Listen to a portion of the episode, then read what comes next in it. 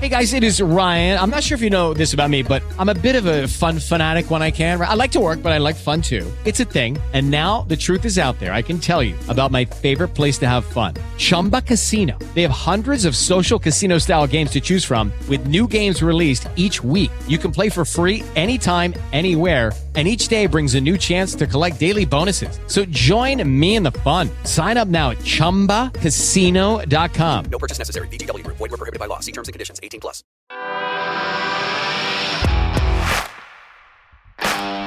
Bienvenido a Esto también es política, el podcast que habla tu mismo idioma, con Mario Girón y Miguel Rodríguez.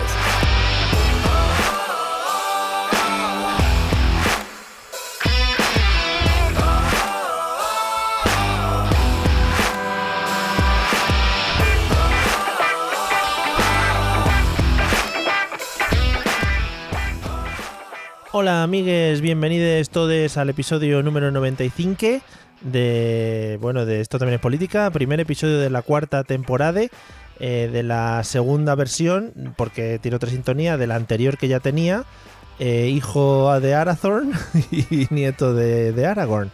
¿Qué tal Miguel, cómo estás? Pues, pues muy bien, ya ah, justo en tu presentación pensaba que, que íbamos a hablar todo con E. Oh, oh, no, no, no, no, solo, solo lo que es la inclusividad, ¿sabes? Lo que es la inclusividad de la persona. Pero es que todo es inclusividad. Vamos a llamar al programa Este también es Peleteque. Ojalá, eh, nos pareceríamos a los payasos de la tele. Bueno, hombre, tampoco hay mucha diferencia. ¡Capachao! Sí, sí, joder, sería maravilloso. Ojalá vuelvan los payasos de la tele, porque la televisión de ahora está muy de capa caída, ¿eh? Sí, fíjate que hubo un momento en que queríamos que los Pokémon ya no podía haber nada peor y resulta que ahora los Pokémon es una serie de culto comparado con lo que hay ahora. O sea, que- Sí, sí, sí, ahora hay mojones muy gordos, en general, en la tele, vamos, o sea...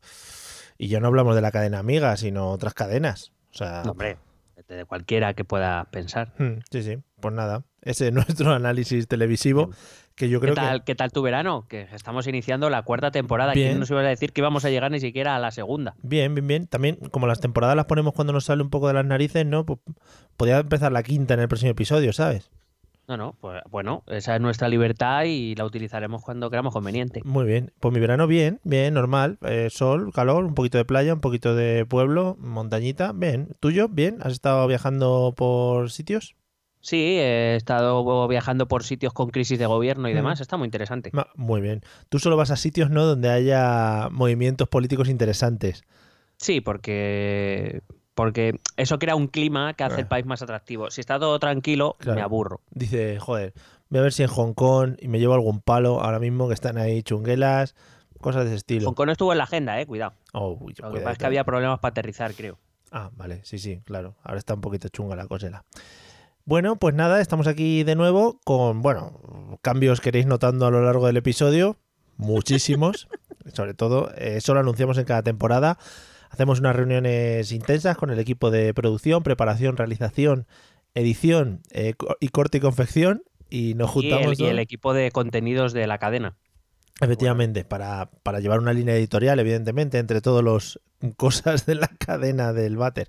Eh, y bueno, hemos preparado pues algo muy especial para vosotros. Y, y nada, eh, yo creo que sin más dilación, no sé si tienes algo que decir más, a alguien, saludar o algo. No, no, ya Vale. estoy e- expectante hasta yo a ver qué cambios. Pues fenomenal. Bueno, pues tú, tú tranquilo. Tú, tú, tú lo vas a ir viendo poco a poco, ¿eh? Vale, vale. Eh, cuidadito, porque esto es una montaña rusa de emociones, amigos, ¿eh? Esto es el Dragon Khan de los podcasts. O sea, cuidadito. agárrense, Agárrense. agárrense mientras escuchan este podcast. Pues nada, vamos a hablar de un temita que, que además eh, casi no hemos repetido y que ahora está como efervescente, ¿no? Está como la cosa como que, uy, como que a puntico, ¿no? Hombre, es un tema. La verdad es que he tenido, he tenido, hemos tenido dudas a la hora de elegir Sí. eh, cómo empezar esta cuarta temporada, pero yo creo que nos debíamos, Hmm. nos debíamos al Brexit. Sí, sí, sí. nos, no, nos debíamos claramente. a los Brexiters. Hombre, por favor, ha sido, ha sido una de nuestras fuentes de inspiración. Hacía mucho tiempo que no tratábamos el tema como tal Sí, y ya había ganas. Y dado que ya nos acercamos al límite del segundo, bueno, más al segundo límite ya, Mm. y previsiblemente no último, hombre, de- del Brexit, pues bueno, está bien hacer una recopilación de un poco, ¿no? Los mejores momentos hombre. de esta serie que podría perfectamente eh, eh, poner pasta a Netflix para hacer una serie, porque Mm. aquí hay temporadas, cambios de protagonista, está muy interesante. Claro, además, lo bonito de esto es que siempre sabes que te queda otra temporada más, ¿sabes? Que eso no lo van a dejar ahí en el aire, que siempre hay una cosa más extra. Creo que han firmado por por lo menos dos temporadas más. Hombre, por supuesto, como tiene que ser. Esto va a la larga. Luego sacarán la temporada final como Juego de Tronos será una puta mierda, pero bueno, ahí estamos con el asunto. Sí, la acabarán mal ahí. Sí, tomal, tomal, ¿eh? Qué frase más buena, tomal. O sea, somos Hay que recordar que somos del pueblo. ¿eh? irreferentes en el mundo de la comunicación. Es decir, si algún máster de estos de periodismo, radio, podcasting, lo que sea, nos quiere contratar, oye, pues frases como tomal, eh, hablar con la E, que se nos da Bueno, muy bien. cu- cuidado que frases como tomal hay que saber meterlas en su contexto. O sea, Efectivamente. que esa- o sea, yo la he metido aquí, pero tiene su porqué y su lógica. ¿eh? Claro, grandes frases eh, que, que nos llevamos a la eternidad, como está Topalau, por ejemplo, que adorna el Telegram, el grupo de Telegram, eso es maravilloso. O, o Sancha es Castilla, acuérdate. Quiero decir. Por favor, sí, sí, sí. Bueno, no me quiero llevar todos los méritos. En fin, bueno, O expresiones que han pasado, han traspasado los límites como jardín máximo. O sea, quiero decir, efectivamente. en realidad sí que somos muy referentes. Efectivamente, jardín máximo. Eh, pues nada, vamos a hablar del Brexit, a ver qué ha pasado, porque hay ahí muchos movimientos, eh, entran y salen del banquillo, es como en un partido de fútbol. Bueno, casi, casi diría de balonmano, ¿no? Hay ataque y defensa. Sí, verdad. En, en Es cada verdad, jugada. Eh, bueno, si no recuerdo mal, el último comentario, que además creo que ni siquiera era algo explícitamente del Brexit, Hmm. eh, el último comentario que hicimos fue a raíz de la dimisión de, de Theresa May, después de ese baile que se marcó en la Hombre. convención conservadora, que, nada- que no he podido olvidar y mira que lo he intentado. Sí, y eso que tiene un movimiento que dice, joder, Sexy. sí. Así que, bueno, básicamente he planteado este programa para comentar eh, la situación en la que se encuentra ahora y sobre todo qué es lo que ha pasado desde que nuestro gran amigo Boris Johnson es primer Mm. ministro británico. Sí, eh, se está haciendo ahí una comunidad rollo Donald Trump, Boris Johnson, son todos muy del palo, ¿no? Sí, bueno, para empezar por el pelo, Sí, Marine Le Pen, podríamos meterla aquí perfectamente, o Vale. Vale, vale. el, el- el, eh, neerlandés, lo Mm. podemos meter en este grupo también. Sí, sí. Eh, y segundo, hombre, sí, porque son, son esos populistas de derechas que, que, bueno, parece que están encontrando su huequecito en el mundo, fíjate. Eh, a Santi le gusta esto. Eh, política por los pelos, podríamos llamarlo, ¿no?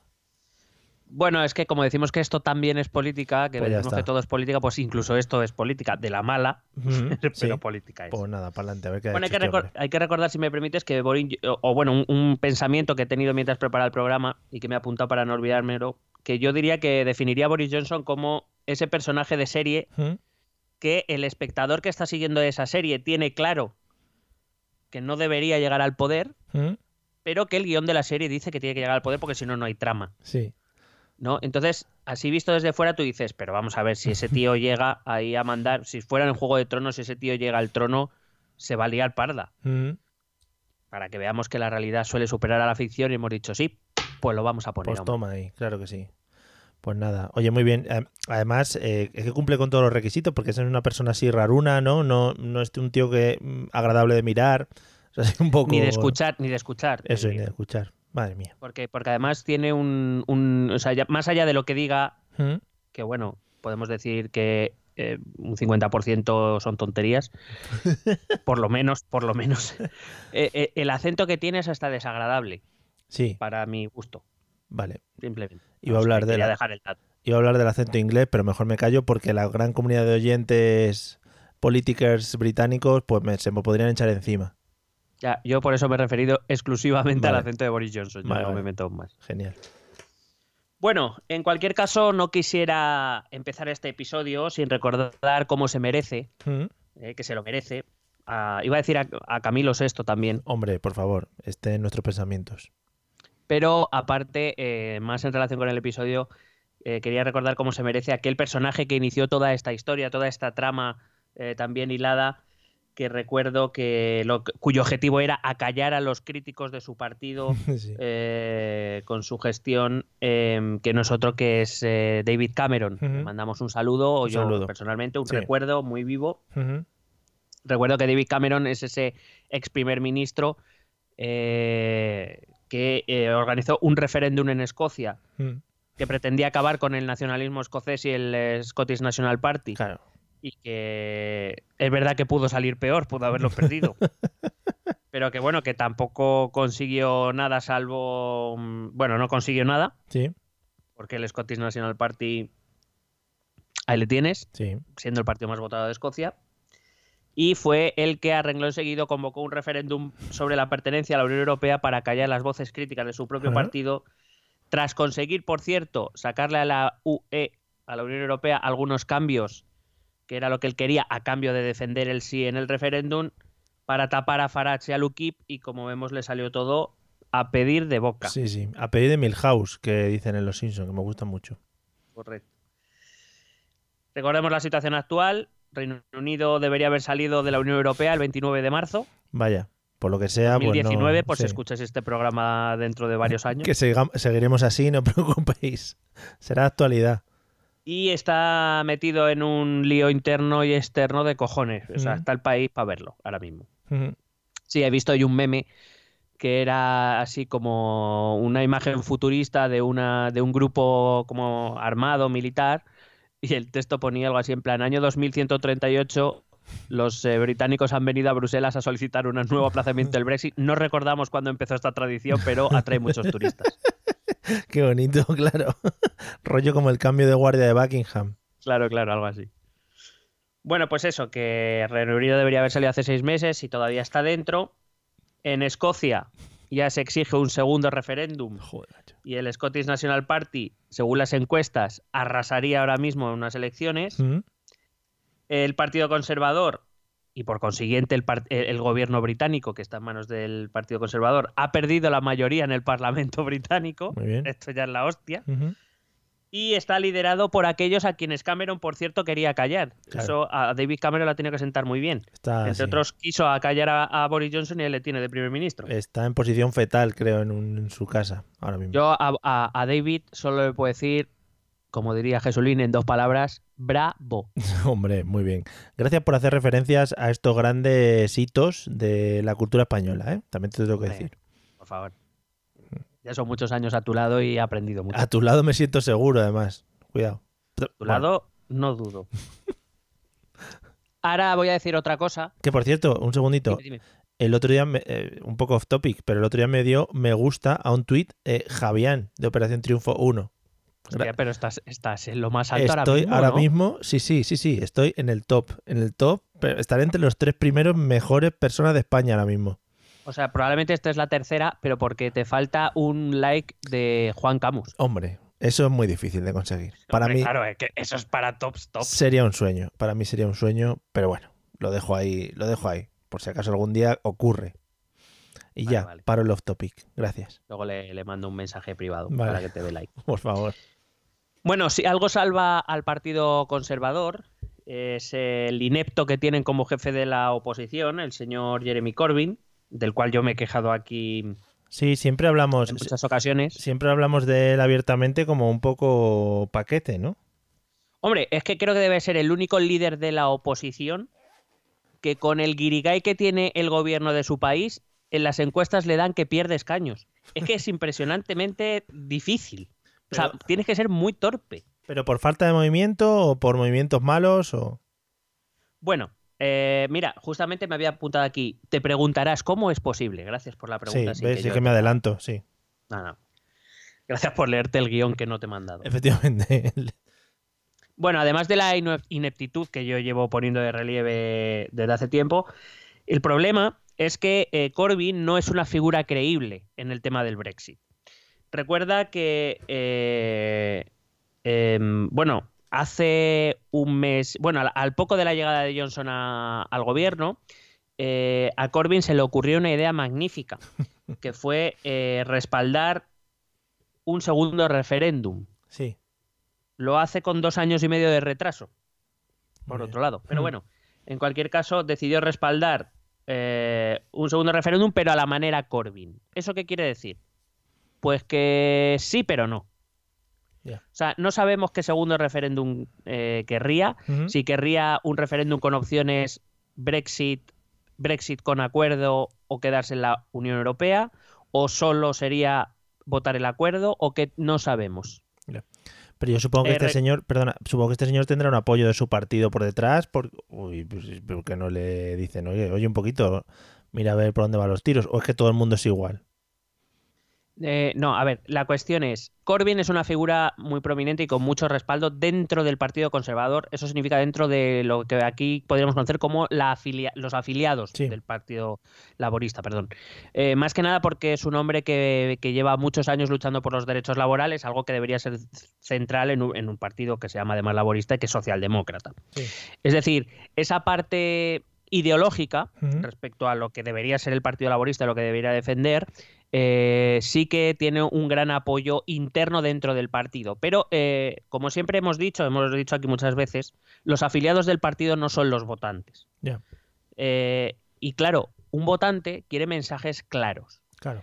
Y cuando hay un tema tan trascendental como es el Brexit para un ciudadano británico, Hombre, quiere saber qué piensa el partido, y en concreto de la boca de su líder.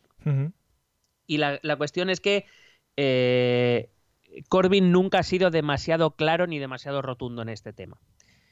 ¿Por qué? Bueno, eh, hay que recordar que durante la campaña del referéndum, el propio Corbyn no se pronunció nunca de forma demasiado rotunda a favor de, él, de quedarse dentro de la Unión Europea, del Remain. Algo Sí. que la mayoría de sus votantes no digo de los afiliados, aunque también, pero la mayoría de sus votantes eh, era la opción preferida. Entre irse y quedarse, el votante laborista medio prefería quedarse. Y sin embargo, su líder no salió de forma decidida a hacer una defensa a ultranza del vamos a quedarnos. Sí hizo algún gesto, alguna declaración, pero nunca salió a la palestra a defender eh, de forma, vamos a decir, eh, de forma fuerte Ujú. el remake. Claro, si resulta que el partido al que yo suelo votar, su líder, no demuestra que el partido tiene una posición clara en este aspecto, a mí como votante me hace dudar. Durante estos dos años que ha durado esta, esta primera temporada o esta segunda temporada ya del, del- del Brexit, Sí. eh, en lo que es el tema Brexit, estoy refiriendo, yo no, yo no dudo de las capacidades de Corbyn en el tema político, sobre todo, como digo, derechos laborales, derechos sociales, porque su lucha ha sido desde hace muchos años, mucho antes de ser líder del Partido Laborista. Pero en este tema concreto, cron- concreto, Concreto, sí.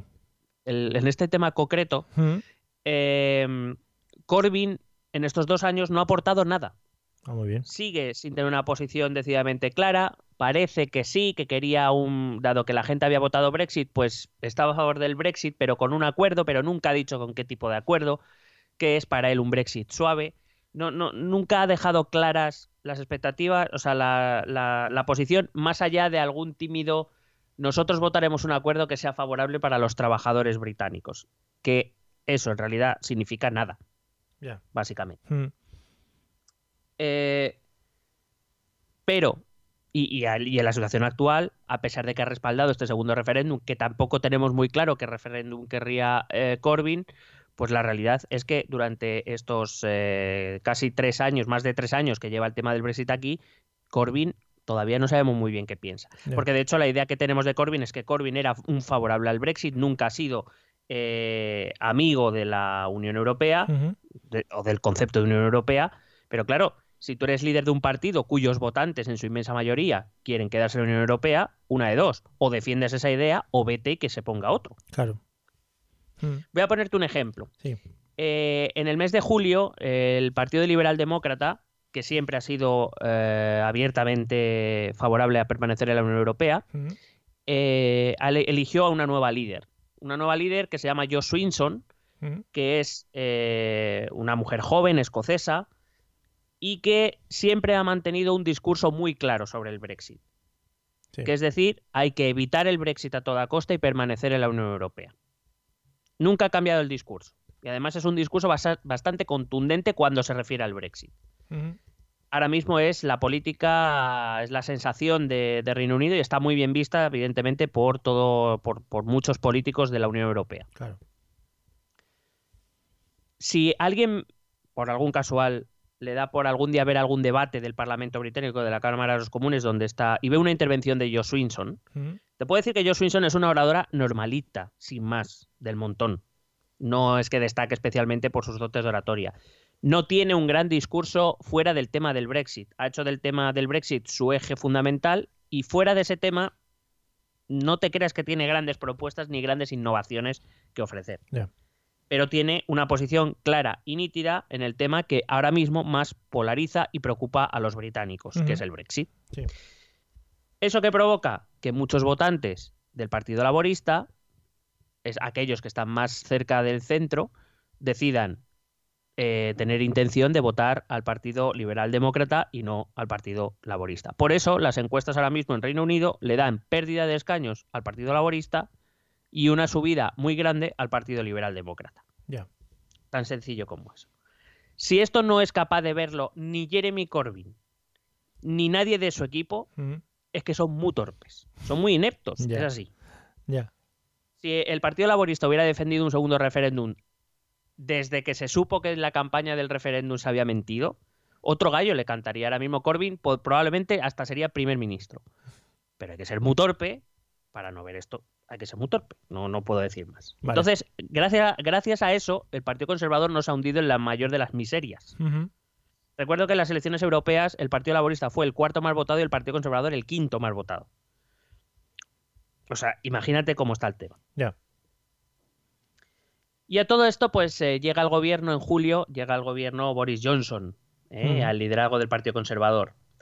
Y él llega con una sola promesa, y es que el 31 de octubre, que es cuando se acaba la extensión del plazo de- del artículo 50 de la salida del Brexit, eh, que el 31 de octubre de 2019 Reino Unido saldrá de la Unión Europea y además aclara que saldrá tenga acuerdo o no tenga acuerdo. Muy bien. Es decir, es su única promesa, básicamente. Ujú.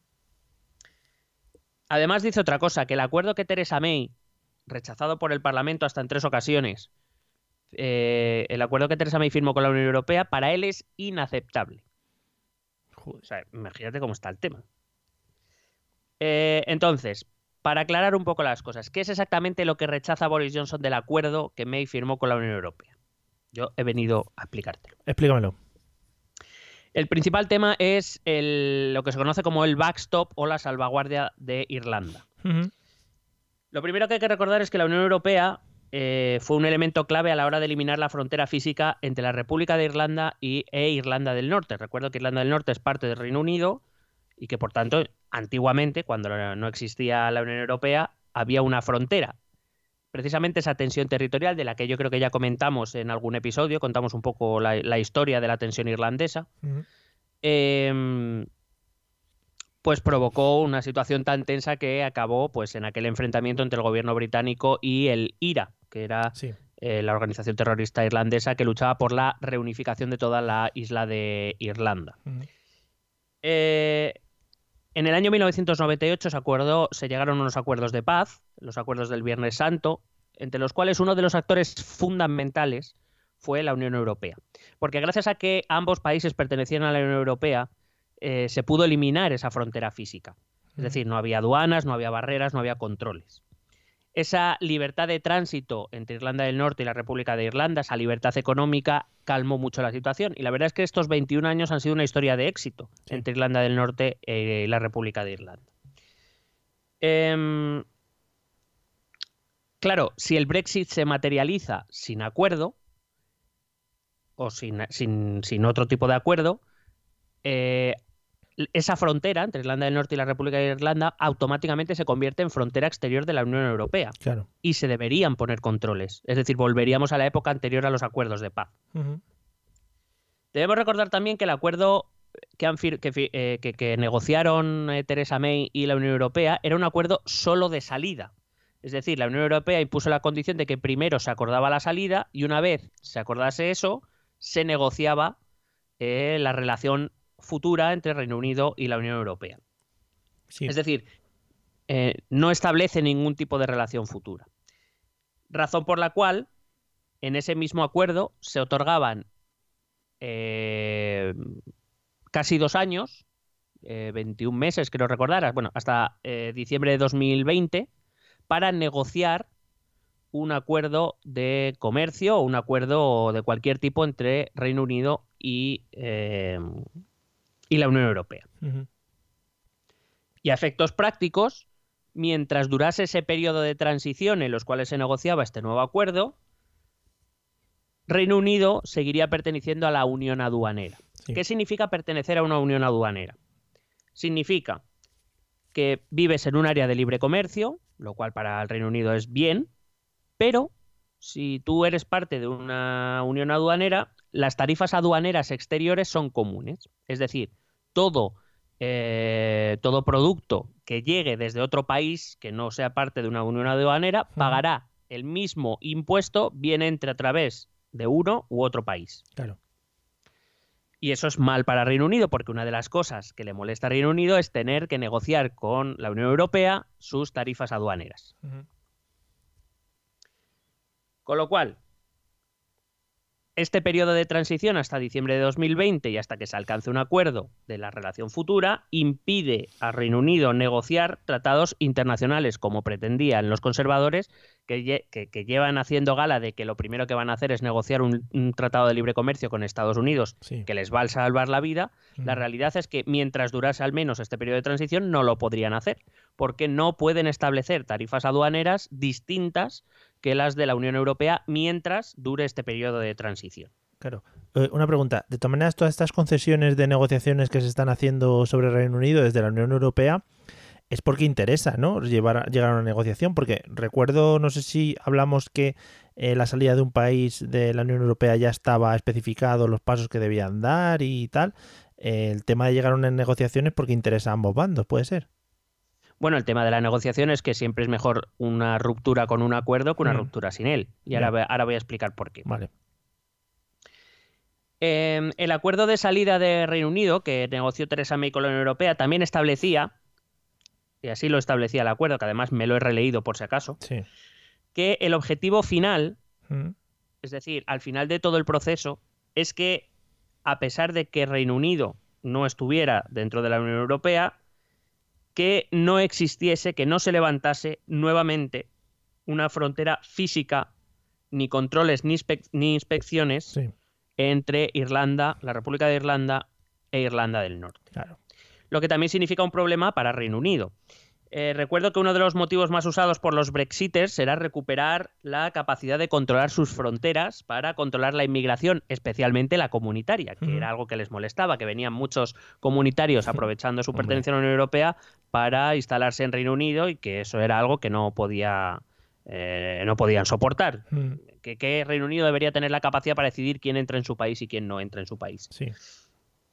Claro, eh, la cuestión es que si no se levanta ninguna frontera entre República de Irlanda e Irlanda del Norte, en realidad hay una no frontera por la Claro. cual esa inmigración de la que tanto se quejaban podría entrar en Reino Unido desde Irlanda hacia Irlanda del Norte. Podemos seguir mandando españoles para allá. Sí. No sé si podrían eh, pasar a la isla principal, pero desde luego. Irlanda del Norte, que es territorio británico, en ese caso sí que podrían pasar. Por otro lado, la frontera física contravendría los propios acuerdos de paz que Reino Unido firmó con Irlanda, Claro. en los cuales se establecía de que no se levantaría mm, eh, ninguna frontera física, lo cual puede tensar nuevamente una zona que, como digo, lleva más de 20 años en paz y que Mm. lo mismo, eh, esperemos que no, pero que lo mismo pues se tensiona, en mi opinión, de forma innecesaria, una zona pues bastante sensible. Así que el backstop o, o la salvaguarda irlandesa consiste en que, aunque, eh, bueno, ese mismo tratado dice que considerando esto que to- todo esto que he dicho antes, eh, consiste en que, aunque no se alcanzase un acuerdo sobre la relación futura entre la Unión Europea y Reino Unido, imagínate que el 31 de octubre se van con el acuerdo y empieza ese periodo de transición. Si Sí. llegase diciembre de 2020 y no y, y Reino Unido y Unión Europea no han llegado a un acuerdo sobre qué relación quieren tener a partir de entonces, el, el acuerdo firmado por Theresa May Mm, dice que Irlanda del Norte podría seguir perteneciendo a la Unión Aduanera de forma temporal hasta que se alcance dicho acuerdo, mientras Inglaterra, Escocia y Gales abandonan la Unión Aduanera. Mm. ¿Vale? Vale. Eh, salvo, como digo, que se pacte una prórroga.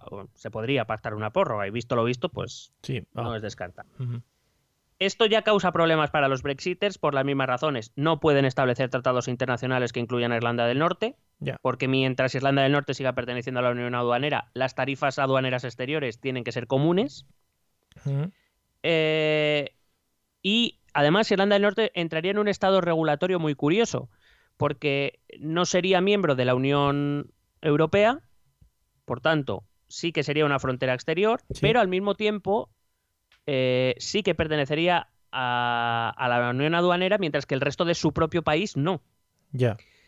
Y eso, en, eh, ¿por qué fastidia a los Brexiters? Es muy fácil de entender. Eh, claro, si no hay frontera física, lo lógico es que productos británicos o productos europeos eh, se intercambien a través de la frontera de Irlanda del Norte. ¿Qué pasa? Que mientras Irlanda del Norte pertenezca a la Unión Aduanera, todos los productos que pasen por Irlanda del Norte tienen que cumplir la normativa europea. Y eso es lo que le fastidia a la Unión a- a Reino Unido. Porque no va a poder exportar nada a la Unión Europea y en general a ningún sitio pasando por Irlanda del Norte que no cumpla la normativa comunitaria. Recuerda que uno de los argumentos de los brexiters era que la, la excesiva regulación de Bruselas Sí. nos ata las manos, no podemos sacar nuestros productos como nosotros queremos, etcétera, etcétera, etcétera. Es decir, al fin y al cabo ellos estarían fuera de la Unión Aduanera y teniendo la obligación de cumplir la normativa comunitaria, que es como tú eres tonto perdido ya. Ya. Ujú. Es decir, te querías librar de esto y ahora además no solo lo vas a hacer, sino que además no te vas a beneficiar de las ventajas de estar dentro de la Unión Aduanera. Claro. Bravo, bravo también.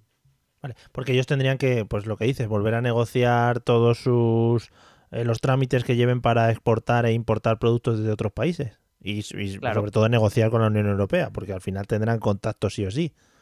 Claro, y, pero que sus propias empresas además tienen que fabricar siguiendo la normativa europea a pesar de que no pertenezcan. Ah, bueno, claro, porque si no, no van a poder, claro. Sí, sí. Exactamente. Porque al tener una parte del territorio dentro de la Unión Aduanera se deben, igual que por ejemplo Noruega, Noruega no pertenece a la Unión Europea, pero sí está dentro de la Unión Aduanera. Eso Mm. significa que todo su comercio se tiene que basar en la regulación de la Unión Europea. Claro. El problema es que Reino Unido no quiere y se la tendría que envainar. Porque no le quedaría otra. Pero además existe un segundo problema. De darse esta situación, imagínate que llega diciembre de 2020, Ujú. eh, que ya es mucho pensar, quiero decir, que es como Reino Unido ya ha salido de la Unión Europea y ahora se está negociando en ese periodo de transición el acuerdo futuro. Imagínate que llega diciembre de 2020 y no llegan con un acuerdo. Eh, Irlanda del Norte permanece de forma temporal, supuestamente, eh, dentro de la Unión Aduanera con todos los problemas que acabo de explicar. Claro, el problema es que el acuerdo que May, el problema para los Brexiters, el problema es que el acuerdo que May negoció con la Unión Europea no establece una fecha límite para que, en caso de no acuerdo, la eh, Irlanda del Norte abandone la Unión Aduanera. Ya. ¿Esto qué quiere decir? O sea, dice que, que de forma temporal Irlanda del Norte pertenecerá a la Unión Aduanera, pero no le pone un límite. ¿Esto qué pasa? Que mm, lo que pasa es que Irlanda del Norte, en ese caso, seguiría dentro de la Unión Aduanera mientras la Unión Europea quiera que esté ahí. Es decir, la decisión sobre la situación de Irlanda del Norte está en manos única y exclusivamente de la Unión Europea. Ya, que igual se traspapelan unos papeles, se dilata un poquito el tiempo, esas cositas, ¿no? Mm, Bueno, y que a la Unión Europea, mientras tanto, no le va a interesar. Claro, que le va a dar un poco igual. No, es que hemos quedado, no podemos hablar con vosotros. Claro, debe ser que Boris Johnson y todos los Brexiters no estaban muy interesados en la política británica y que desde luego no han escuchado nuestro podcast. Hombre, lo podemos muy mal. Muy mal. muy mal por parte de ellos, pero lo podemos asegurar, porque aquí siempre hemos recordado que eh, cuando se incluyó el famoso artículo 50 en el Tratado de la Unión Europea, que se incluyó por petición británica, Sí. es decir, la posibilidad de abandonar eh, la Unión Europea, ese artículo se incluyó o aceptaron el resto de países de la miembro de la Unión Europea, decidieron eh, o acordaron incluirlo a cambio de que todo el proceso negociador quedara en manos de los países que se quedaban en la Unión Europea. Claro. ¿Qué es lo que está pasando? Entonces, si Boris Johnson no sabe esto, pues otro inepto. Ya. Quiero decir, y aquí lo hemos explicado. Que escuche más, esto también es política. Sí, no, no, sí, sí. eh, seguramente lo traducen allí. Tienen otros dos como nosotros y lo van traduciendo. De esto que Sí, se oye la voz en castellano. Sí, esto que se oye la voz en castellano y por encima otro hablando, como cuando traducían a Punset, que se traducía al mismo. Sí. Eso era maravilloso. Hombre, pero es que eso es maravilloso. Eso es lo mejor que hay. Entonces, por resumirte, Johnson lo que quiere es introducir en ese acuerdo, principalmente la principal reivindicación que quiere es negociar un límite temporal a esta salvaguarda irlandesa, Sí, es decir, ponerle un límite claro. Temporal, poner una fecha, y la Unión Europea no quiere. Normal. Vas- o sea, es- ahí está la, la, eh, la base del problema. Irlanda, la República de Irlanda, tiene al Tratado de la Unión Europea detrás, la jurisprudencia detrás, y 26 estados que le van a respaldar, entre ellos países que ahora mismo, eh, vamos a decir por ser generosos, que están a la altura de la potencia británica, que son Alemania y Francia, y Reino Unido no tiene a nada, no tiene ni la jurisprudencia ni a nadie que pueda, que pueda darle soporte en esta negociación. Pues muy bien. Entonces, como la Unión Europea no quiere negociar este punto, pues ya está, no hay más que hablar. Porque los, go- los negociadores británicos que negociaron el Tratado de la Unión Europea de 2007, el Tratado de Lisboa, Eh. introdujeron el artículo 50 a cambio de dejar la negociación en manos de la Unión Europea. Vamos, que lo tienen todo de cara, ¿no? Para Sí, lo tiene facilito. Eh, lo mismo que pasa con la deuda negociada. Eh, Theresa May llegó a un acuerdo para pagar eh, el dinero que un dinero que debe por todos los servicios Sí. eh, y demás de la, y todos los daños y perjuicios que, que causa esta, esta situación a la Unión Europea. Negoció una cantidad que Boris Johnson quiere re- volver a negociar Claro, hombre. ha amenazado con decir que no pagará la, la deuda a menos que la Unión Europea se venga a negociar de nuevo. Ujú. Y la Unión Europea dice que no va a negociar nada y que una de dos, o me pagas lo que me debes o eh, tú verás lo que haces, pero claro, en el momento que un país se niega a pagar una deuda que ha contraído y que ha reconocido mediante un acuerdo de negociación, evidentemente los prestamistas se van a pensar mucho prestarle dinero a ese país y entonces Hombre, a ver a ver cómo, cómo te las ves para el futuro. le van a romper las piernas. Te van a buscar y te rompen las piernas en los Miami. Claro, básicamente. Sí. Entonces, es por eso que eh, desde que Johnson eh, llegó a la presidencia de- del gobierno británico, eh, todos tenemos claro que existen posibilidades ciertas y reales de que realmente haya una salida sin acuerdo. Y la cuestión es que, además, o sea, lo creemos porque creemos que este tío es capaz de hacerlo, si le dejan. Pero de todas maneras, O sea, luego, que- luego, ¿cómo podría actuar la Unión Europea? Si una vez se han separado y luego, ¿qué le dices? Oye, que, que estamos aquí. Eh, que no, No, sé. existe- existen tribunales de arbitraje internacionales que mm, probablemente acabarán dándole la razón y obligarán a Reino Unido a darle la, la deuda en el caso de la deuda o a cumplir el tratado porque, bueno, en cualquier caso hay que decir que este tratado de salida o este acuerdo no está en vigor porque el, el Parlamento británico lo rechazó tres veces, es decir, no está aprobado por el gobierno británico, Mm. o sea, por el Parlamento británico. Como San Pero en cualquier caso hay una deuda reconocida por Reino Unido que, que en el caso, en ese caso concreto, debería sufragar. Y es que si no, si salen sin acuerdo, Mm. la Unión Europea, por un lado, seguro, y casi seguro que el Reino Unido también, se verán obligados a levantar una frontera física entre Irlanda e Irlanda del Norte. Claro. Es que no les quedará más remedio. Porque si no hay un acuerdo, ya me dirás tú cómo negociamos eso. Ya. Pues todo pinta muy bien, sí. Sí, claro, la- pues eso te digo, ¿no? Que la, la opción de salir sin acuerdo era, es una opción real. eh, por, primero porque todo el mundo vemos a Johnson capaz de hacerlo si le dejan. Y porque es verdad que la salida sin acuerdo sería mala para la Unión Europea, pero que, que seamos conscientes de que sería mucho más desastrosa para Reino Unido. Y eso hay que decirlo. Porque ahora parece que, que no, no, la Unión Europea perdería tanto como Reino Unido. No, perdería, sí, pero no tanto. Claro. Ya te lo digo yo. Em, por ejemplo, solo hay que ver el precio de la libra, que no hace más que caer y caer y que ya está muy cerquita de la paridad con el euro. Ujú. Por ejemplo, una moneda que era mucho más fuerte que el euro, ahora resulta que casi llega a la paridad con el euro. Podemos ver los, los avisos de eh, diversas instituciones británicas eh, de- y de comunitarias que hablan, por ejemplo, de posible falta de alimentos, de suministro de alimentos, de ciertos alimentos al menos, o de medicamentos, por Bueno. ejemplo Ya. eh, el descenso del PIB en algunos estudios de hasta un 12%, que es una pasada. Recuerdo que, por ejemplo, por, dar, por darte algún dato, Reino Unido exporta a la Unión Europea más que, los, que a los 10 países siguientes a los que exporta. Joder.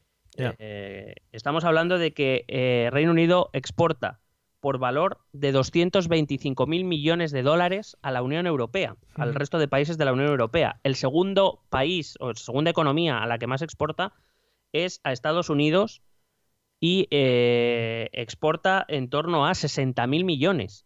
Es decir, entre 225.000 y 60.000 millones, dime tú que un acuerdo de libre comercio con Estados Unidos te va a salvar el culo. Ya. Dime cómo porque no lo entiendo. Vamos, no me salen las cuentas. Yo lo he intentado, pero no me sale. Sí. O, por ejemplo, podemos ver que un Brexit sin acuerdo, al ya dañado eh, poder adquisitivo de los británicos, le va a fastidiar bastante más. Por ponerte un ejemplo, el día del referéndum, o sea, imagínate que tú compras una libra el día del referéndum, una libra. Esa libra ahora mismo te la recomprarían por 73 peniques. Estamos hablando de que tu libra ha perdido un 27% de valor. Imagínate una salida sin acuerdo a lo que podría llegar a bajar. Esa pérdida de poder adquisitivo significa que los británicos son cada vez más pobres porque con el mismo dinero pueden comprar cada vez menos cosas. Además, supongo que las bajadas en estos casos suelen ser bajadas bruscas y dependiendo de cuándo pasen este tipo de cosas y de un día para otro y cosas así, ¿no? Hombre, evidentemente, cuanto menos se lo espere el mercado, peor, pero cuanto más abrupta sea la salida, los mercados más van a, a retirar dinero de donde sea. Ujú. Eso- el, el- el dinero huye de la incertidumbre y una salida sin acuerdo, desde luego, Sí. dejaría un espacio de mucha incertidumbre para Reino Unido principalmente. Porque al fin y al cabo los países de la Unión Europea tienen otros 26 países con los que negociar, Claro. pero Reino Unido se queda solo. Ya, sí, que quieras que no.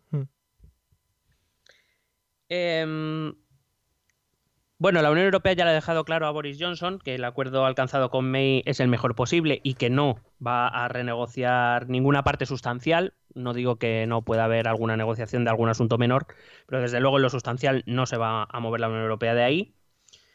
Eh, quien haya seguido los debates de las últimas semanas en, en Reino Unido, Johnson decía sin ningún tipo de tapujo en el propio Parlamento que su equipo ya estaba trabajando con la Unión Europea para renegociar cuestiones, estas cuestiones, ¿no? La de la deuda o la de la salvaguarda irlandesa, Sí. cosa que la Unión Europea ha negado. Y Y como todos tiene- los líderes europeos a esa pregunta ha dicho que no saben ni siquiera que el señor Johnson tuviera intención de negociar nada. Vaya jeta que tienen todos. y que eh, y que bueno Boris Johnson decía que esta negociación que su equipo estaba llevando a cabo garantizaría que el 31 de octubre su país estaba fuera del, de la Unión Europea pero claro si la Unión Europea está diciendo que no están negociando nada y que además no tienen intención de negociar nada Ujú. o sea ya no que aunque incluso en el imaginativo caso de que el equipo de Johnson se hubiera puesto en contacto con el equipo negociador de la Unión Europea la posición de los líderes de la Unión Europea es que no se va a negociar nada más Ya. pues no sé, tampoco hay que hay mucha cuerda de la que tirar, pero se ve que a Johnson le gustan un poco las historietas. Hombre, evidentemente el movimiento político de Johnson es claro. El objetivo es que el día 31 de octubre eh, Reino Unido se va sin acuerdo porque la Unión Europea no ha querido negociar, que malos son la Unión Europea, eh, convocamos elecciones, nos llevamos las elecciones, gobernamos el país cinco años y aquí paz y después gloria. Más allá de las posibles consecuencias que un Brexit duro podría tener. Vamos, lo que viene siendo populismo de manual Ujú. de toda la vida de Qué Dios. feo, qué feo. De verdad. Además, otra de las cosas que Johnson no debe conocer, aparte de las negociaciones británicas con la Unión Europea, otra de las cosas que Johnson no debe conocer es el sistema constitucional de su país, lo cual ya me parece fantástico. Em, hay que decir que aquí, y aquí lo hemos contado desde hace mucho tiempo, el Parlamento se reservó la última palabra sobre el Brexit. Eh, y Johnson hizo un movimiento hace unas semanas donde quiso quitarse la losa del Parlamento cerrando Sí, el periodo de sesiones durante cinco semanas. sí. Por cierto, eh, suspensión del periodo de sesiones que empieza esta noche. Pues se termine la última votación de la sesión de hoy, que creo que mientras grabamos están todavía de sesión. Sí, es que claro, ahí están todos tan pegados que no pueden ni moverse para votar. Les es un- cuesta. Bueno, o sea, no- nunca has visto las votaciones, en realidad no votan Pero eh, a mano alzada. Bueno, primero el speaker, el, el presidente de la Cámara de los Comunes, pregunta en alto Mm. si hay una mayoría clara por las voces, ya dice que bien. Sí, Y si no, se tiene que salir a pasillos. madre Hay un pasillo para el sí y un pasillo para el no. Y se Pero- tienen que salir y pero- contar en el pasillo. Pero, a ver, eh, es como si tuviera un aplausómetro, ¿no? Al principio. Sí, sí. Sí, de hecho podían poner el semáforo de Jordi Estadella. Claro, joder, ojalá. No, yo el otro día lo que vi, también otro off topic, eh, fue las votaciones en Rusia. Eh, metían la papeleta como directamente en una de estas máquinas que tritura, tritura el papel. Y digo, hostia, es que ya no tienen vergüenza ninguna. Bueno, pues he de decir que en las elecciones de Moscú eh, eh, el bajón que ha metido el partido de Vladimir es preocupante Sí, para habrá, nuestros intereses. habrá que ponerse a ello, ¿eh? Esto hay que moverlo. Bueno, De los 45 regidores de Moscú, 25 para el partido de Putin y 20 para los partidos de oposición. pero bueno, Vladimir, estaría de vacaciones matando un oso o algo y no ha También te digo. ¿quieres el dato de participación? ¿Cuánta gente de Moscú ha votado? 60 personas. no, El 22%. joder, colega. Qué bien. Bueno, en fin. Yo creo que la gente dice, pero ¿para qué voy a votar? Claro, Si es sé que... que- se está visto ya que no. Bueno, seguimos con nuestro Brexit. Bueno, pues digo eso, que el movimiento de Johnson de suspender el periodo de sesiones, eh, es verdad que ha habido mucha protesta, pero según mi conocimiento del sistema legislativo británico, del sistema político británico, el movimiento es legal. Eh, quiero decir, el, el- el, mm, el primer ministro puede proponer, eh, siempre pasado un tiempo, que normalmente suele ser de un año, Sí. el, el cierre de periodo de sesiones durante una- un tiempo determinado y a la vuelta el gobierno que ha preparado sus propuestas para el siguiente periodo de sesiones, pues se le hace llegar a la reina, que da un discurso diciendo lo que el gobierno pretende hacer en el nuevo periodo de sesiones y ya está. Es verdad que eh, el, Parlamento llevaba dos años sin cerrarse, o sea, sin, sin pasar este periodo de cierre de periodo de sesiones, y que legal es. Bonito no. Ya. Bonito no, porque cerrar el Parlamento en un momento tan vital para el país, bueno.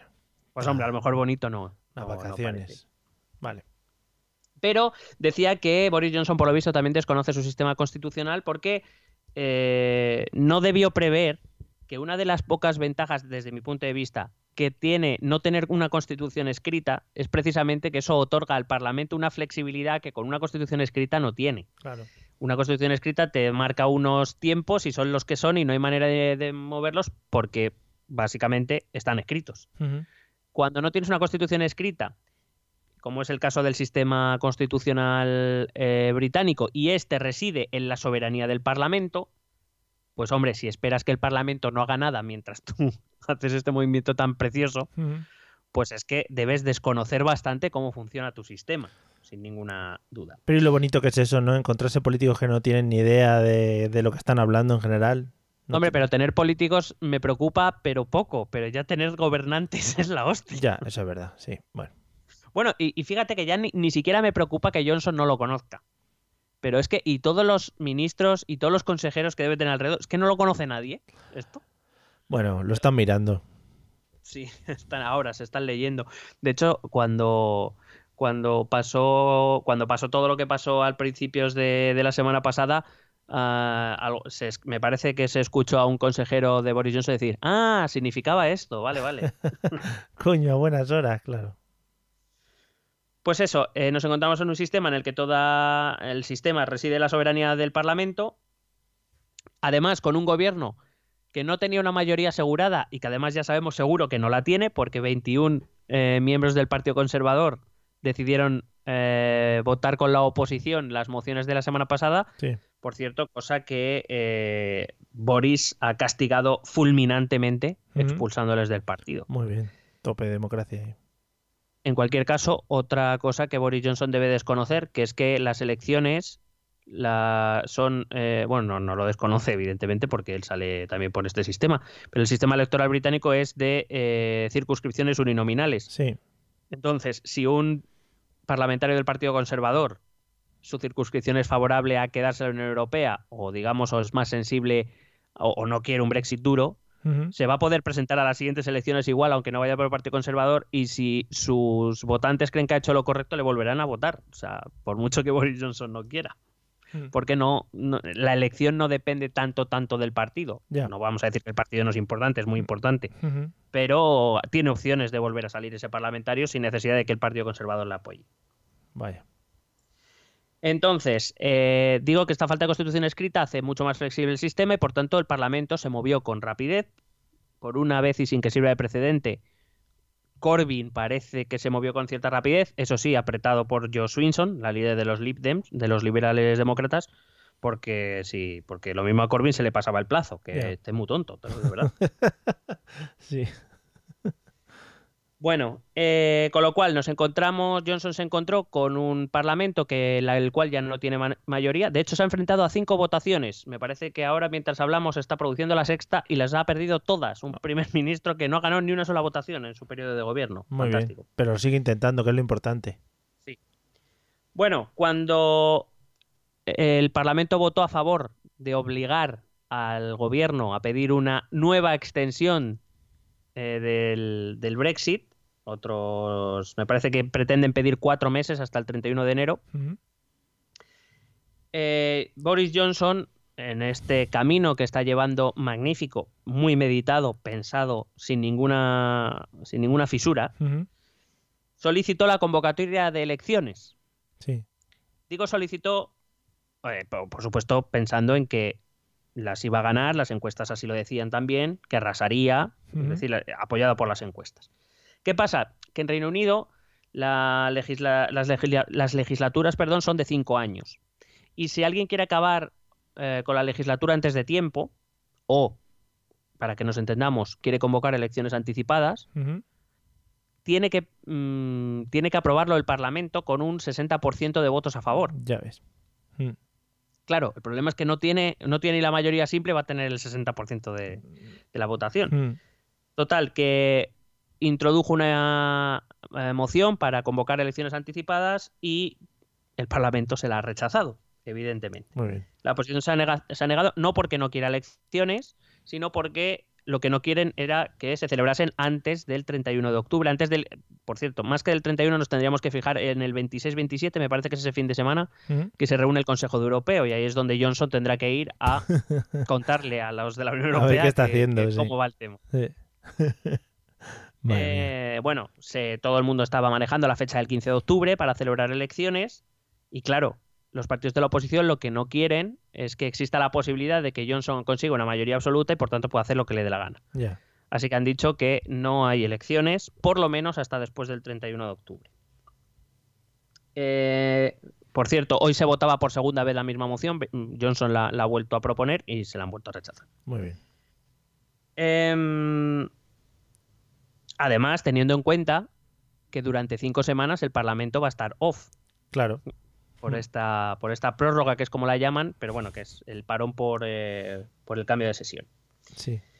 Em, por si acaso, es verdad que algunas eh, fuentes francesas, incluso hoy me ha parecido escuchar a un ministro neerlandés decir que tampoco ven muy clara la opción de extender el periodo este de, de negociación, porque básicamente la pregunta es, ¿pero para qué? Ya. Sí, está todo tan clarinete.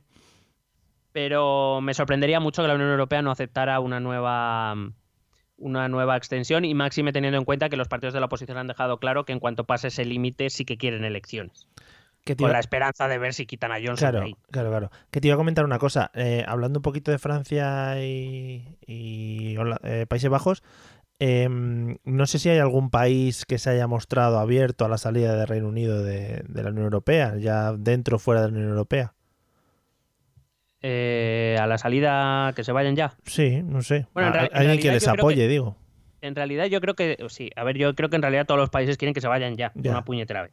Yo creo que ese es el pensamiento y el sentimiento generalizado de la Unión Europea. Mm. Eh, Quiero decir, si, si existiese una posibilidad real de quedarse, yo creo que la Unión Europea preferiría que se quedara. Sí, Pero visto el tema, Claro, pero tampoco- están deseando irse. El problema tampoco quieren está perder en- pasta ni... claro. Claro, claro, ellos quieren la mejor salida, que al fin y al cabo luego siguen teniendo a un país miembro que es Irlanda, que va a tener que lidiar con la situación allí. Sí, y tampoco evidentemente no la, no la quieren dejar sola, más que nada porque en cualquier otro conflicto, por ejemplo, hay que recordar que España puede tener conflictos con Reino Unido por Gibraltar o que Sí. puede haber conflicto con otros países por cualquier otra razón y evidentemente el club se cierra en sí mismo y se va a apoyar entre ellos porque, porque Claro. son mucho más fuertes que Reino Unido en solitario, claro. Bueno, te voy a contar, no sé si has escuchado la última gran idea de Boris Johnson. No, no. Si lo anterior ya te parecía magnífico, lo que viene ahora te va a dejar picueter. Eh, bueno, Johnson en su increíble intento por no quedar como un tipo absurdo, el tipo absurdo que todos sabíamos que era, por otro lado, Mm. ha dejado que su oficina, que su gabinete, filtrara a algunos medios británicos su, a, su- a medios pro Johnson, claro Sí, claro. em, su última gran idea. Bueno, hay que decir que su última gran idea en realidad debe ser de la de su consejero jefe, que por cierto fue el que dirigió la campaña del, del Brexit, del, del Leave, del, Del- salir. sí. Por lo visto, este señor considera que lo que ha hecho el Parlamento, aprobando una ley que obligaba al primer ministro a solicitar una nueva extensión del periodo de negociaciones para la salida del Brexit del, del Reino Unido de la Unión Europea, solo obliga al primer ministro a mandar la carta solicitándolo, pero que el, el- el primer ministro no tiene por qué eh, respaldar esa decisión. Simplemente una carta solicitando la extensión. Y ya está. Entonces, en esa cabeza pensante dice, o pueden ocurrir dos cosas. La primera, que la Unión Europea nos conteste diciendo que en base a qué solicita ese, esa extensión y que la Mm. respuesta del primer ministro, que si bien le pregunta a la Unión Europea será esa, o bien directamente mandará una segunda carta con la que solicita la extensión, pues que en esa segunda carta el gobierno británico diría que tampoco entiende que haya razones para extenderla, de tal manera que obligaría a la Unión Europea a rechazar esa propuesta y así habría un- una, una salida sin acuerdo el 31 de octubre, Muy bien. porque no habría extensión de- del periodo de tiempo. Claro. Eh, esto es una, una idea, podemos decir que eh, iba a decir de bomberos, pero los bomberos suelen tener mejores ideas. Sí. No han tardado en salir juristas de muchísimo prestigio británicos para aclarar que si al señor Johnson se le ocurriera hacer tal cosa, eh, que podría acabar incluso en la cárcel. Muy bonito todo. O sea, ya. Porque Pues si nada. hace eso iría en contra de la ley del Parlamento, es decir, iría en contra eh, de lo que el máximo órgano en el que reside la soberanía nacional le ha ordenado hacer Sí. y que por tanto sería una ilegalidad que le podría conducir incluso a la cárcel. Pues muy bien. Iba a decir. Además, de, además perdona, Sí. de que podría ser totalmente inútil, porque lo lógico, en este- y por eso te decía antes, lo lógico Es que, es sí que la Unión Europea le haga caso al Parlamento Claro. y no al gobierno, porque al fin y al cabo el Parlamento, vuelvo a repetir, es el órgano donde reside la soberanía, el mayor, donde, el, mayor órgano donde reside la soberanía británica es el Parlamento, no el gobierno. Claro. Te iba a decir que si se entran problemas con la justicia, pues que se puede ir con Puigdemont, pero no, claro, porque está en Bruselas. Y ahí pues no le van a dejar estar, porque ya es non grato. Bueno, vete a saber, lo mismo también invalida la euroorden o algo, yo que sé. La verdad, la verdad. Es- es- Esta historia tiene tantos giros que Sí, ya... ojalá, ojalá más episodios. Bueno, además, en respuesta a esta idea que ha dejado filtrar Boris Johnson muy inteligentemente, hoy el, el Parlamento le ha dado un último golpecito antes de cerrar su periodo de sesiones, que como digo empieza esta noche, eh, mientras estamos grabando, y es que el Parlamento ha votado a favor de que el gobierno publique los mensajes y toda la información que contenga sobre sus planes en caso de que el 31 de octubre el Reino Unido abandone la Unión Europea sin acuerdo.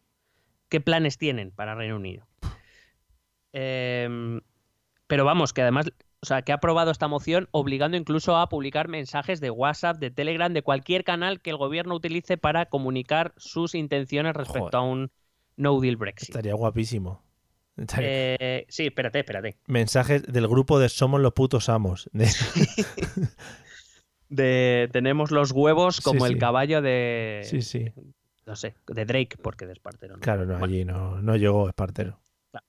Bueno, eh, ya se ha sugerido desde la oficina de gabinete desde- del presidente Johnson Vale. que se negaría a entregar estos mensajes por considerarlos parte de sus comunicaciones personales, igual que el del resto de ministros, lo que probablemente le haría incurrir en un desacato al Parlamento y que podría tener también consecuencias legales. Todo fenomenal. Solo por, por darle un toque ya fantástico a, esta, a este final de temporada de Netflix, ¿Mm? ¿quién ha presentado esta moción? Uno de los 21 exdiputados Tories que fue expulsado por Johnson Muy bien. la semana Claro pasada. que sí, hombre.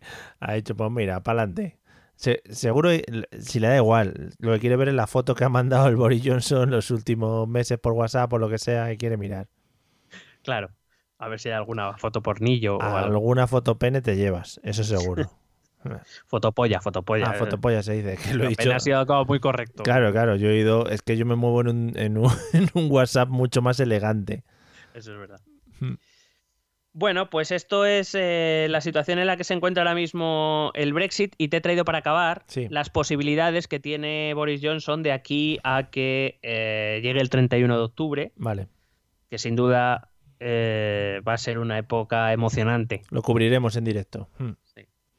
Bueno, la primera opción que tiene Boris Johnson es ignorar la ley del Parlamento, Muy buena esa. decir que el, el gobierno no respalda dicha idea y, e intentar que sea la Unión Europea quien rechace la extensión. Pero como repito, eh, esto podría traerle consecuencias legales, incluso de forma personal.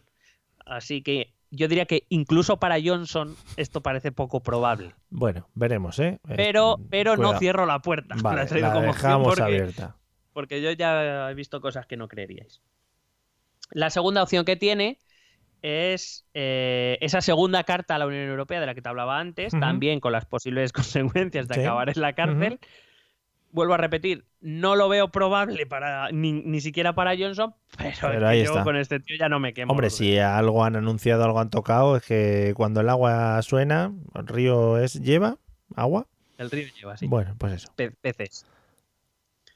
La tercera opción es una opción que eh, he leído en no sé qué medio, no me acuerdo en qué medio, pero me ha parecido una opción que, que en realidad es que todo le sale mal a este hombre. Quiero decir, no puede ser de otra manera, con la planificación que tiene, que es ninguna, Pobrete, claro.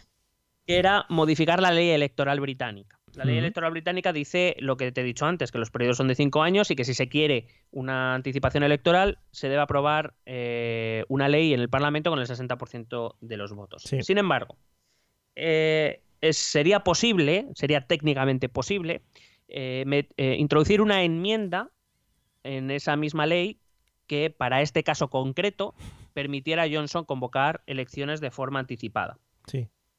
Eh, además, al ser una... Bueno, lo primero es que sería algo eh, excepcional, no sería algo generalizado, porque para cambiar la ley completa sí necesitaría más, por- más eh, votos en los comunes, pero para meter una enmienda no necesita tanto. Como es un, un proceso legislativo normal, eh, solo necesitaría mayoría simple. Una mayoría que, por cierto, ahora mismo ni siquiera tiene, pero bueno, que le podría dar alguna opción porque es verdad que no está lejos de esa mayoría simple. Si consigue negociar el voto de algún Tory rebelde, aunque ahora mismo creo que no están muy contentos con él, o yo qué sé, o de otros grupos. Pero, ¿por qué digo que, que esto es que todo le sale mal? Primero, como digo, no cuenta ni siquiera con esa mayoría ahora mismo. Segundo, al ser un proceso legislativo normal, Sí.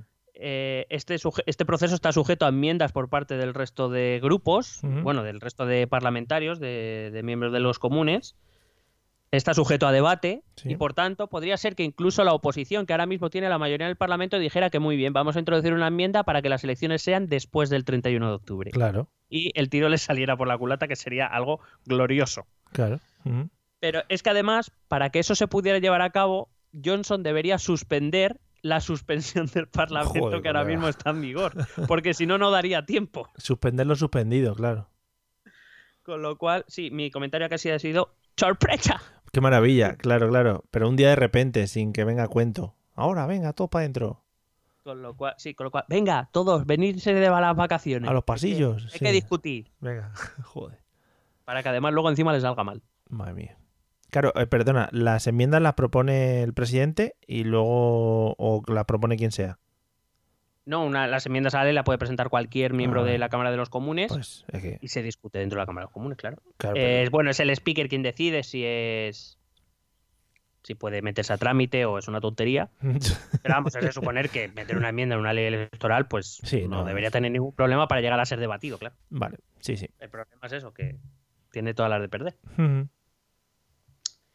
La cuarta opción es una opción que también sería fantástico como fin de temporada. Está guay. esto es como los, los, los escuchantes y los telegramers pueden elegir qué final de, Sí, de ca- elige- de- de temporada querrían. Elige tu propia aventura. Eh, Está guay porque en todas le estás poniendo el tono de que te estás descojonando. No, no, es que, o sea, no sé, eh, no sé cuál me gustaba más, si, si la tercera o la cuarta. O sea, la cuarta es que me parece excepcional. Yo, si tuviera que elegir una, elegiría esta. Sí, Porque ya sería el, el fin espectacular de algo, no sé, de, de- de algo surrealista. sí. A ver. Que sería que el propio gobierno ¿Mm? convocase una moción de confianza. Sí. Sobre, Claro, sobre eh, ellos eh, mismos. ¿Eh? Para ellos mismos. Sí, sí. Ah. Entonces imagínate el cuadro. Boris Johnson, todo su gobierno y, lo- y el Partido Conservador Sí. votando en contra de su propio gobierno. Muy bien, sí, Y sí. toda la oposición votando a favor del gobierno. O sea, podría ser magnífico el cuadro. Que te quedas. Ahora te queda por listo. No, no, no, re- no, no, confiamos en este sí, sí, gobierno. la confiamos en ti a muerte. Y el gobierno diciendo, no confiamos en nosotros. Oye, pues sería muy ser guapo. magnífico. Sería muy guapo. Pero todas estas ideas de, eh, ¿a quién se le ocurre? Eh, esto, esto va corriendo en los medios británicos, es fabuloso. A ver, y son posibilidades legales. El problema es Sí, que claro. ni siquiera tiene seguro tampoco ganar la moción de. O sea, perder la moción de confianza. Pero que esto rollo, ganarla. esto es rollo la- el autogol que te metes en un partido de fútbol cuando te han metido un gol que ha sido inválido, ¿no? Sí, pero además, fíjate esto, que es que aunque le saliera bien, imagínate que le sale bien, Claro, que el gobierno con los propios votos del gobierno sí. pierde la confianza del Parlamento, eh, la ley establece pues eh, lo que ocurrió con Teresa May. Básicamente, Esta- lo que pasa es que ella dimitió, no fue exactamente una moción de confianza, pero por ejemplo sí que le presentó una Corbyn y si llega a ganarla, la ley establece que antes de tomar otro tipo de medidas hay 14 días Ujú. para que eh, si existe otra mayoría parlamentaria se forme otro gobierno. Buah. Con las mayorías actuales en esos 14 días, toda la oposición puede decir, Corbyn, te ponemos de primer ministro hasta después del 31 de octubre, Ujú. después convocas elecciones y ya está. Y hemos jodido a, a Boris Johnson y ya está. Además, si por lo que sea, que ya lo veo difícil, pero si por lo que sea Corbyn lo hace más o menos bien ese mesecito que estaría en el pala, pues Sí. haría un Pedro, realmente. Claro. Sí, sí, un draw. Y entonces en las elecciones lo mismo Boris, pues se pega una hostia encima muy rica después de haber votado su gobierno en contra de su propio gobierno. O sea, sería un final que yo creo que no hubiera pensado ningún novelista. No, no. Vamos, maravilloso. O sea, que todo tiene una pinta. o sea, me sí, parecía magnífico. todo tiene una pinta maravillosa, todo, ¿no? Eh, la quinta opción es ah, que una, más. eh, supongo que se os habrá ocurrido a todos, que es, oye, ¿y por qué no dimite? Sí. Claro, eh, volvemos a lo mismo. Si dimite, pues eh, con la mayoría actualmente en los comunes, pues lo que más probablemente ocurriría, salvo que Corbyn, algo que también me creería, la jodiera, es eso, un gobierno instrumental de los laboristas para pasar el 31 de octubre, solicitar la extensión de cuatro meses, convocar elecciones y a ver qué sale. Pero por lo menos en ese caso yo diría que Johnson guardaría algo, algo, ¿no? De decir, bueno, he sido fiel a mis principios, Sí. para- si no iba a conseguir lo que yo quería, prefiero dimitir, Claro. por lo menos. Ahora, claro, como encima te salga mal el tema de las elecciones, vas a ver qué risa. Y Teresa May en el anterior intento no salió muy favorecida, perdió una mayoría absoluta. No Ujú. quiero de nada. Vale. Pero es verdad que esto al menos le daría una opción de salir Con bien parado cabeza si las elecciones le salen bien, claro. Sí. Bueno. Y la sexta opción también sale del gabinete de, de Boris Johnson, que ha sido sondear la idea de intentar entablar contactos con uno de los 26 gobiernos de los países de la Unión Europea Sí. para que, porque la decisión de la extensión se toma por unanimidad de los otros 27. Ujú. Entonces la idea sería tomar contactos con algún gobierno de los otros 27 países Para que bloquee la extensión. Ojalá España. Ojalá España. Ojalá. Que es lo que nos Eh, faltaba. Quiero decir, hombre, así, a priori, el que más opciones tendría sería Hungría, que es el que ¿no? más incómodo está dentro de la Unión Europea o algo así. O no. España, os damos Gibraltar y votáis a estas cositas lo que nosotros os digamos. Eso, hombre, si Pedro consigue Pero, Gibraltar. hombre, yo Pedro ya para siempre. Bueno, en cualquier caso, siendo realistas, por mucho que también hayan filtrado esto, Ya, no tiene que- muchas opciones de prosperar. Quiero decir, ni siquiera Orban sería tan tonto de ponerse en problemas con el resto de socios europeos con los que él va a tener que seguir conviviendo Sí. y que además le tienen en el punto de mira, eh, a cambio de, o sea, no va a arriesgar sus relaciones con otros 26 Estados miembros por hacerle un favor a Boris Johnson que no, vamos a ver. Además recuerdo que el Brexit, entre otras cosas, ese problema de la inmigración comunitaria principalmente era por los países del este. Eso, esa inmigración polaca, húngara, etcétera, que, que le llegaba. O sea, que tampoco creo que esté muy por la labor. Ya. Así que, del todo lo que te he dicho, la única que me parece un poco mínimamente sensata de Mm. Boris Johnson sería dimitir. Porque es que no veo mucha más. Aunque reconozco que a mí me gustaría la cuarta. Yo quiero una moción de confianza donde todo el mundo vote lo contrario a lo lógico. Hombre, será lo suyo también, para darle ya un poquito de salsa a esto, ya te Hombre, digo. Sería, sería el final a este sainete de un final de temporada maravilloso. Joder, sí, sí, sí, estaría estupendísimo. Corbyn de primer ministro. Es que eso es que me parecería todo fantástico. Ni en tus mejores sueños, si es que No, madre no, mía, no. estás salivando. Me, me voy a Londres a vivirlo en directo, ya te lo Hombre, digo. hombre, tenemos dinero, no te preocupes, que te ponemos, te ponemos una motillo y te- lo, lo que igual tienes que salir siete o ocho días antes, pero bueno, llegas. No hay problema. Vale. Bueno, pues nada, eh, hasta aquí hemos llegado. Sí, yo por mí No, no, yo está- creo que nos hemos puesto al día. Ahora veremos fenomenal. estas cinco semanas que el Parlamento británico va a estar cerrado, a ver qué es lo que va a hacer Johnson, Mm. porque La si que- no tiene posibilidad de negociar con la Unión Europea, no tiene posibilidad de saltarse la ley que le ha impuesto el Parlamento, no tiene Parlamento con el que pelearse, pues Ya. no sé. le, han a caído, le han caído un par de dimisiones, ¿no? Durante este tiempo. Sí, ha, sí ha, di- ha dimitido su hermano, Muy bien, muy bien, eso es. Tener confianza. eh, que, que tiene el mismo pelo, pero lo lleva mejor arreglado. Es un poco más guapete, sí, ya lo he visto. Ha dimitido su hermano y ha dimitido a la ministra de Trabajo, creo que es. Sí, de trabajo. que además es una mujer con bastante ascendente dentro del Partido Conservador, mm, dentro del área conservadora, no diría más conservadora, pero sí fuertemente conservadora, por- pero básicamente porque ha dicho que es que no tienen ningún plan, que es que no saben qué hacen ni qué van a hacer, que Madre no... Esas reuniones, esas reuniones. Esos consejos de ministro habría que verlo, ¿eh? Madre mía, sí, sí. A ver, venga. eh, ¿quién quiere quién quiere el whisky? ¿Tú qué whisky quieres? Venga, sabes. Lo, lo, lo, La- lo, lo. La ginebra de la reina, que me la den. venga, esa, la, la.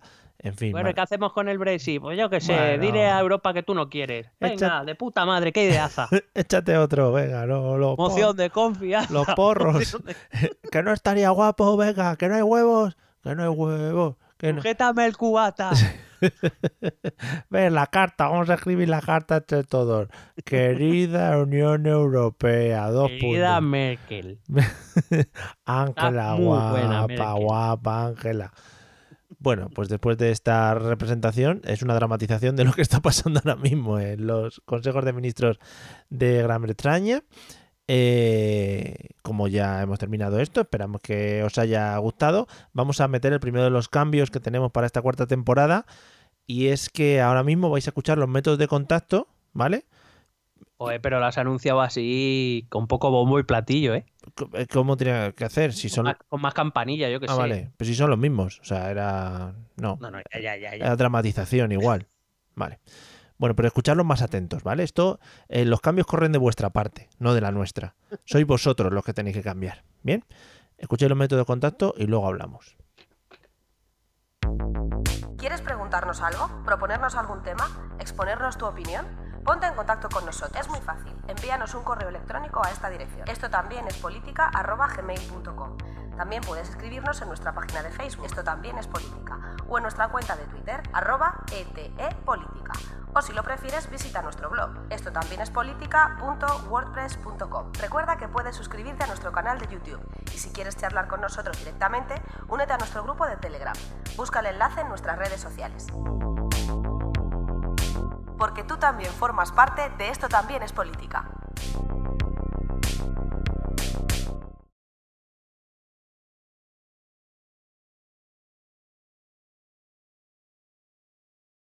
Joder, está guay porque justo antes de los métodos de contacto has hecho el sonido de la botella, que, que lo voy a dejar. O sea, eso no se corta porque yo creo que en crudo queda como mejor, ¿no? Es una de las novedades de este año, ¿no? Que se oye la botella. Ahora, cuando entramos a los métodos de contacto, eh, vamos a hacer sonidos random, ¿no? A lo largo del episodio. Sí. Y uno, pues, es el crujido de botella, que no os creáis eh, que es un efecto que hemos metido en postproducción, ¿eh? Lo hacemos nosotros. O sea, Hombre, estamos así de Con la locos. boca. Con la boca Sí, además. sí. Vamos, yo que puedo hacer cualquier cosa. Ahora no quiero, pero lo puedo hacer. Sí. No, no, no, no, no enseñes nuestras armas todavía. Por supuesto, Ah, por supuesto. Por cierto, eh, he visto esta tarde en la televisión, ya sabes que es otro de nuestros temas recurrentes, que vuelve Masterchef Celebrity Sí, el miércoles. y me ha Ah. parecido ver, entre otros, Correcto. Sé quién vas a decir y eh, sí. Ana Obregons, primero, Sí, sí, sí. ¿vale? Pero, Tam- pero, pero, pero mejor los otros. Tamara Falcó. Esa no ni la he reconocido. Bueno, pues no sé quién es. Tamara Falcó, la hija de la Presley, la, la pija. Pues es que la Presley tiene más hijas ya que. hija- Ah, la pie, vale, vale, la pija, la, vale. la que se encomienda Vale, a Dios. vale. Sí, sí, sí, sí. Y no sé quién más he visto. ¿Quién tienes tú para Por desvelar? favor, los chunguitos. Hombre, vale. Ya, sí, sí, sí, lo he visto. visto. Me he O sea, apartado yo, creo que eh, solo lo voy a ver un programa porque los echarán a la primera, entiendo. El otro día, sí, por supuesto. Pero es ese programa me tiene que ser glorioso. El, eh, el otro día estaban viendo un programa, también en televisión española, fíjate, estamos defendiendo aquí el ente nacional. Eh, Eh, Nuestros impuestos van a, a programas buenos. Buenos, buenísimos. Y estábamos viendo un programa y hablábamos en casa y decíamos, ¿cómo puede ser? ¿Cómo puede ser que el gordito de los chunguitos, cuando canta se le entiende y cuando habla no se le entiende una mierda? Es decir, te canta el hay, que decir, hay que decir que no es el primer caso. Sí. Bueno. Recuerda a Rosa López, de Operación Triunfo. Oh, ostras, me acabas de girar la cara, ¿eh? De- además hablaba un inglés perfecto cuando cantaba. Ya no es que Sí. se le entendiera en español, es que se le entendía hasta en inglés. Me has dado una hostia de realidad ahora mismo, ya te digo, me has girado la cara. No, no, no. Pa'lante con ello. Eh, quiero decir, a lo mejor son familia. Ojalá, ojalá en algún momento salga que es la hija secreta del gordito de los chunguitos. Que si supiera cómo se llama, pues ya sería yo más feliz del mundo. Nadie lo sabe. En fin, amigos. interesa, por otro lado. Pues yo creo que de este programa os tenéis que quedar con que Javier me ha dado un like, con que, con que los chunguitos salen en Masterchef Celebrity y que Rosa López mm, no queremos decir nada, ni confirmamos ni desmentimos, pero puede ser hija del gordito de los chunguitos. Creo que esta información ha salido de la oficina del gabinete de gabinete. Boris Johnson. Porque ya están lanzando a todo, a uvas. Es decir, lo que se llama palos de ciego. Palos de ciego, venga ahí con el palito, venga, venga, a dar a todo el mundo. Esto En ya fin. es el final de la noche de fiesta a lo que se mueva. Hombre, con José Luis de los A la Morenos. A la desesperada. Ah, efectivamente. Bueno, pues nada, amigos, esperamos que os haya gustado este episodio 95. Iba a decir 85. Da un poco igual también, ¿no? Sí, vamos, será. Si, si quieres, deja el 95, pero por coherencia. Pero vamos, que si quieres el 85, pues el 85 Vale. lo repetimos. Vale, pues lo repetiremos. Vamos a empezar a repetir episodios hacia atrás, intentando decir exactamente lo mismo que dijimos. Pero añadiendo efectos sonoros Claro, por supuesto, por supuesto, por supuesto. O regrabamos los episodios, es decir, yo pongo el audio y por detrás hacemos cosas, ¿no? En plan, algo Claro. así como un pájaro. o- Podemos ya. eh, esto ya sería eh, cuando producción nos dé el visto bueno. ¿Sí? Que es creo regrabar los programas. Sí, es inmediato. Sí, sí, gracias por los ruidos. Sí. Regrabar los programas y haciendo guiñoles y ya lo subimos a Buah. YouTube. Pues nada, oye, maravilloso. Creo que no lleva nada de trabajo. Sí, sí, sí. Lo hablaré con. Hombre, guiñoles de estos de dedo, o sea. Ah, joder. Pues yo tengo. O sea, Yo tengo ahora en casa, tengo muchos. Tengo, por ejemplo, un conejo, un delfín y un reno. Si nos sirve. ¿Cuál elegirías para Boris Johnson? Fua, tengo un. Es que tengo un león despeinado que, que le podría servir. Un león despeinado. Me parece bien. Me parece bien porque además te puede servir para Boris Johnson, te puede servir para Donald Trump, para Teresa May Adela- incluso. adelante. Pues luz verde. Nos están dando luz verde ya, ¿eh? Desde arriba. Desde Bueno, arriba. que, lo, que lo discutan un poco más por si acaso. Mi vecina de arriba. Eh, nada, amigos. Nos vemos en el episodio 96, que será la, la leche, creo, en Brick, ¿vale? Se está perdiendo la- lo de la leche en Brick. Eh, esperamos que os haya gustado Ah, y sí, no. yo, yo- yo la sigo consumiendo. en No, Brick. pero el concepto, el concepto de decir Ah, soy, vale. soy la leche en Brick, ¿no? Es como, como decir soy un, soy un champion, ¿no? O qué pasa, champion. Ajá. ¿O qué pasa, crack? ¿Qué pasa, Champion League, no? ¿Qué pasa? Hombre. ¿Qué pasa, jefe? ¿Cómo estás? ¿Eh? Campeón. Bueno, Hombre, jefe, jefe es una caña, jefe. jefe, cuando una, pueda. una caña. cuando pueda. Jefe, ¿cuánto, ¿cuánto le debo, jefe? ¿Vale? Bueno, Mientras haces el signo de la mano firmando. por supuesto. Yo eso no me lo quito para nada. O sea, yo, por ejemplo, el otro día subí al autobús, eh, compré un billete y le hice el símbolo de la mano de cuánto me cobra usted. Y me dijo, Hombre, y, y le sacaste una sonrisa y le hiciste el día mejor. hombre, por supuesto. Y me dijo, por favor, abandone usted mi autobús, que está usted loco. Por favor, bájese. Nos vemos en el episodio 96 y esperamos que seáis extremadamente felices, como nosotros. Fijaros, qué sonrisa telefónica ponemos, como los que te llaman de Vodafone a las 3 de la tarde. Hala, nos vemos dentro de poco. Hasta luego. Besete.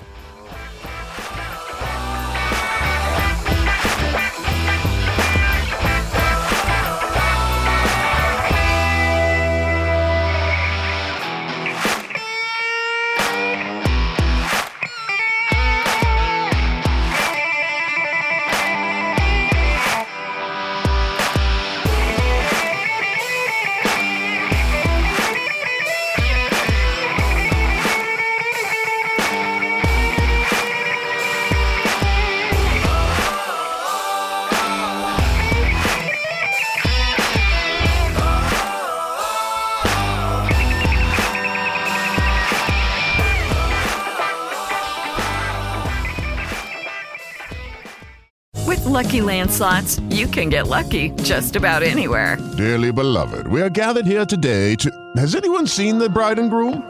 Sorry, sorry, we're here. We were getting lucky in the limo and we lost track of time. No, Lucky Land Casino, with cash prizes that add up quicker than a guest registry. In that case, I pronounce you lucky. Play for free at LuckyLandSlots.com. Daily bonuses are waiting. No purchase necessary. Void where prohibited by law. 18 plus. Terms and conditions apply. See website for details.